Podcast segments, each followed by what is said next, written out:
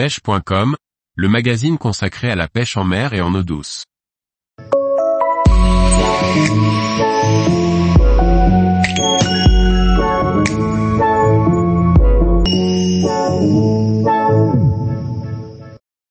Pêche de la carpe en journée, double approche pour plus de touches. Par Grégory Martin. La pêche de la carpe ne se limite pas à la pratique de nuit. Avec une bonne méthode, il est possible de faire de jolies pêches en journée surtout lorsque l'on double son approche. Découvrons les stratégies à mettre en place. Les approches pour pêcher la carpe de journée sont nombreuses et dépendent du lieu abordé, du cheptel, des conditions météorologiques. Pour ma part, j'aime souvent pratiquer une double approche pour ne pas mettre tous mes œufs dans le même panier. Je vous livre une de mes dernières sessions, en étant de journée, qui a été plutôt prolifique. En milieu de printemps, lors d'une pêche de journée, de quelques heures seulement, j'ai mis en place une double approche afin de toucher le maximum de carpes. En effet, je pense qu'il est utopique de croire que tous les poissons sont intéressés par le même type d'amorçage ou le même type d'appât. Pour cette pêche, aucun amorçage préalable n'a été réalisé.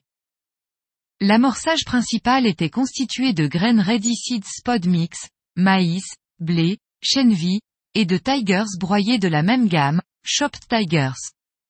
Je souhaitais proposer beaucoup de petites particules afin de fixer le plus longtemps possible les poissons. Comme j'exerçais une pêche à moyenne distance, 70 mètres environ, je pris le choix d'agglomérer ces graines grâce à de la farine Method and Stick Mix Signal et Hemp.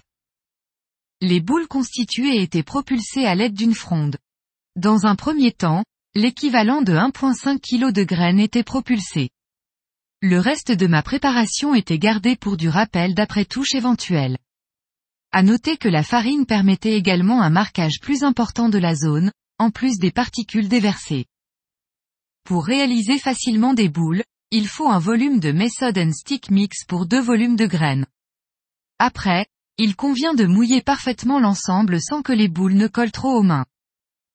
Pour intéresser le maximum de carpes, j'ai décidé de réaliser un amorçage périphérique à gauche et à droite de l'amorçage principal. Cet amorçage périphérique était un amorçage rythmé à la bouillette signal de 14 mm.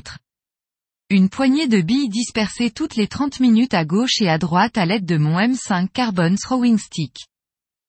Deux cannes étaient placées sur l'amorçage principal et deux cannes sur l'amorçage périphérique, l'une à gauche et l'autre à droite.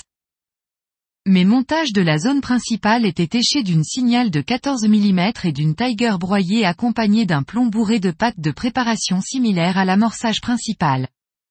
En revanche les cannes périphériques étaient échées d'une signal de 14 mm seulement. Pour augmenter la stimulation des éches, chaque bas de ligne était accompagné d'un filet soluble rempli de pelets signal mouillé du dip de la gamme. Je réaliserai, en quelques heures de pêche, 8 carpes avec une jolie moyenne à la clé. Mon amorçage périphérique finira par supplanter mon amorçage de base. Sans ce double amorçage, je serais passé sans nul doute à côté de plusieurs touches. Une fois les poissons actifs sur les zones amorcées, les runs se sont enchaînés à intervalles très courts. Avec une bonne observation, un bon choix de poste et une approche simple mais pas simpliste, il est tout à fait possible de réaliser de belles sessions de journée et ce parfois seulement en quelques heures de pêche. Une journée réussie. Tous les jours, retrouvez l'actualité sur le site pêche.com. Et n'oubliez pas de laisser 5 étoiles sur votre plateforme de podcast.